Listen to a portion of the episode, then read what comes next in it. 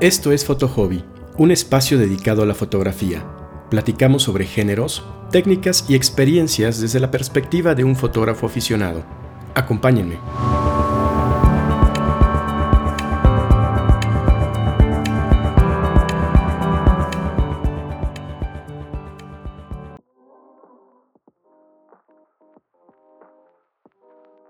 ¿Qué tal? Bienvenidos a un nuevo episodio de Foto Hobby. Soy Alberto y en esta ocasión vamos a platicar acerca de los formatos RAW y JPEG, así como de un par de settings finales de la cámara. Empecemos por los settings. Por el modo ráfaga. Las cámaras, cuando aprietas el botón del disparador, te permiten hacer una foto. Sin embargo, si quieres hacer otra foto, tienes que soltar el disparador y volverlo a apretar. Sin embargo, cuando pones tu cámara en el modo ráfaga, mientras mantengas apretado el botón del disparador, la cámara va a estar haciendo fotos continuamente. Así que este modo es muy útil cuando estás fotografiando escenas en las que hay movimiento que ocurre a una gran velocidad, por ejemplo en fotografía de acción como deportiva o de vida salvaje, en la cual debido a la gran velocidad en la que ocurre la acción, es casi imposible que captures exactamente el momento que estás buscando. Por ejemplo, el momento justo en el cual un basquetbolista ensasta la canasta o cuando un depredador le clava sus garras a su presa. Así que en este caso es muy conveniente trabajar en modo ráfaga. Así que los empiezas a rafaguear desde que inicia la acción y hasta que concluye, es decir, durante toda la secuencia del movimiento, por lo que alguna de las muchas fotos que tomaste habrá capturado precisamente el momento que estás buscando. Sin embargo, la verdad es que fuera de estas aplicaciones no se suele trabajar en modo ráfaga, debido entre otras cosas a que desgasta más tu cámara, además de que en otro tipo de escenas pues es muy fácil capturar, disparar justo cuando ocurre la acción que quieres capturar. Y adicionalmente, si bien todas las cámaras tienen un modo ráfaga, la velocidad de esa ráfaga es una de las cosas que más diferencian a los diferentes niveles de cámara. Así que si bien una cámara básica te puede permitir menos de 10 fotos por segundo, los modelos top of the line de cada marca te van a permitir hacer decenas o incluso cientos de fotos en un segundo en modo ráfaga. Pero como te digo, esto eleva mucho el precio de los equipos.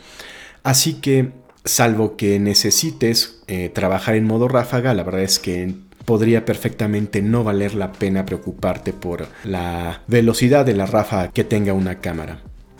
Y por otra parte está el modo bracketing.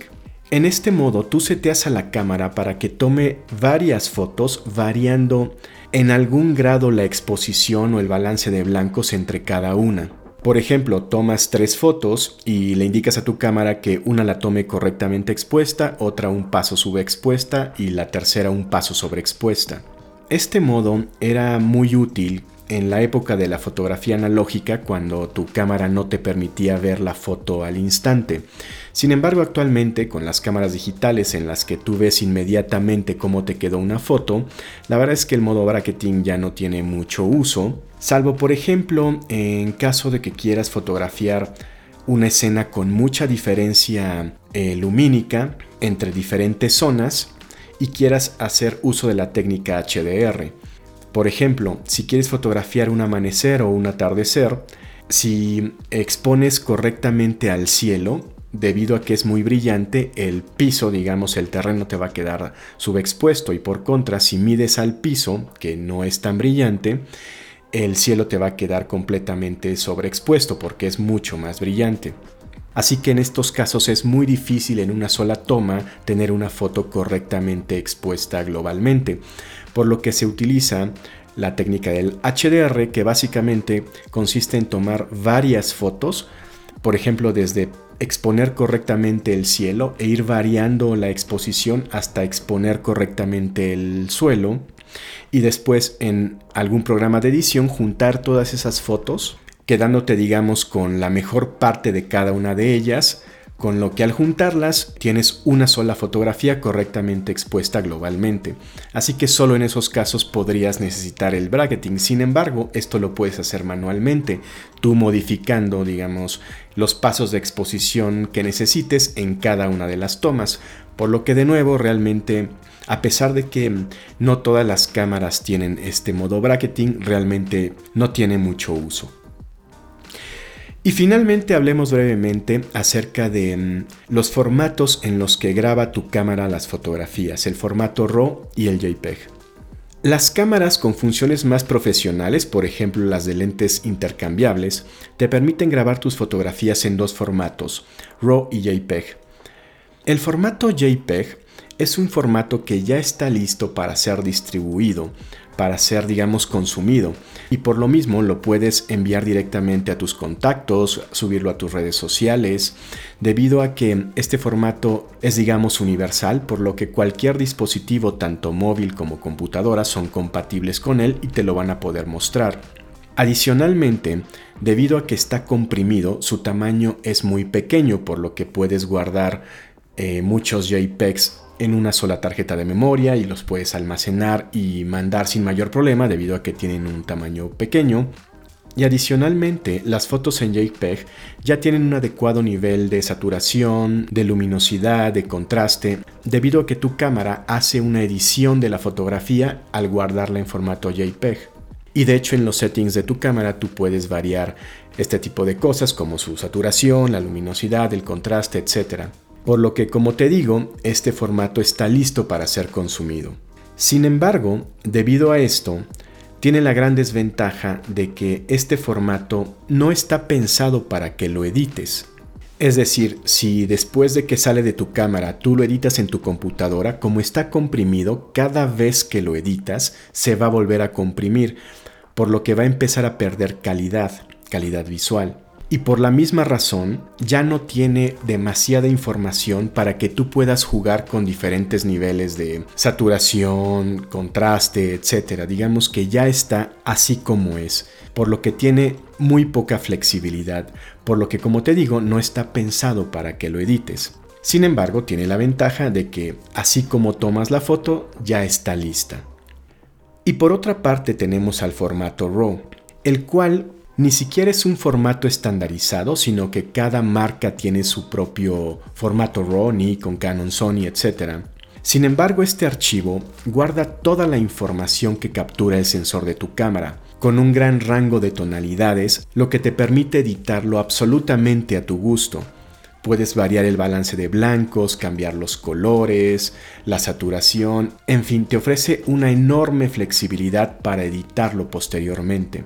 Sin embargo, justamente este archivo necesita que lo edites, es decir, no está listo para ser distribuido. De hecho, generalmente no lo puedes ver en una computadora, sino que necesitas ciertos programas especiales de edición para poderlo abrir y para poderlo editar.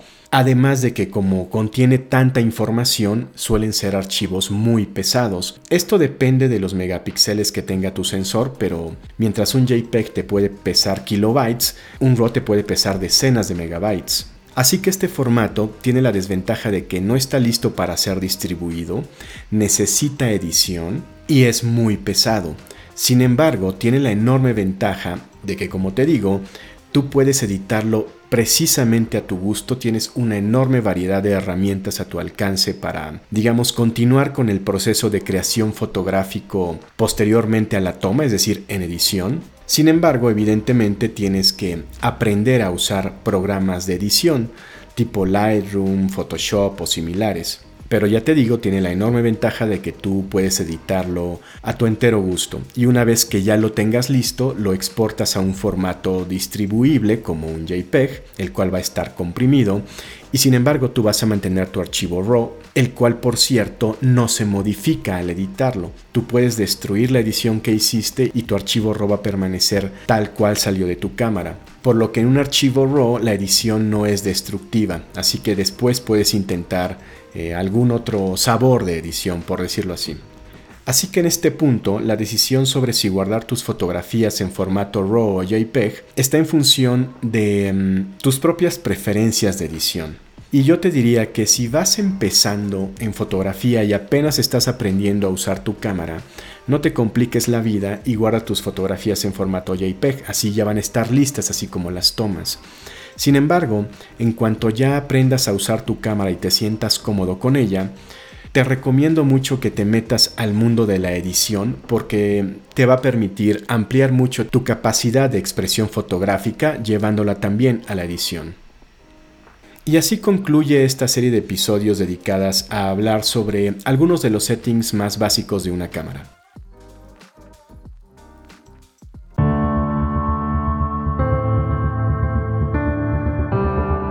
Así concluye un episodio más de Photo Hobby.